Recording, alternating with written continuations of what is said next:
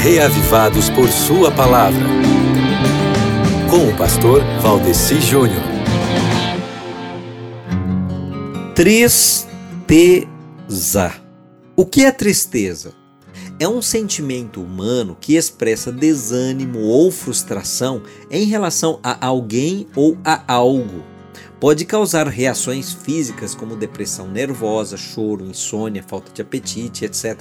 Pode ser originada da perda de algo ou de alguém que se tinha de muito valor e pode ser potencializada se existir a crença de que algo poderia ter sido feito para recuperar ou para evitar a perda. Pode ser a consequência de emoções como egoísmo, insegurança, baixa autoestima, inveja, desilusão, emoções que, quando não são tratadas logo, podem terminar gerando tristeza e até depressão. E pode ser também de outra origem, porque não apenas sintomas psicológicos são resultantes da tristeza. Angústia prolongada pode causar hipertensão, problemas de pele, queda e embraquecimento precoce dos cabelos, gastrite nervosa, câncer. Também o coração pode ficar fisicamente comprometido, podendo levar a vítima a quadros graves como arritmia, ataque cardíaco e dentre outros problemas.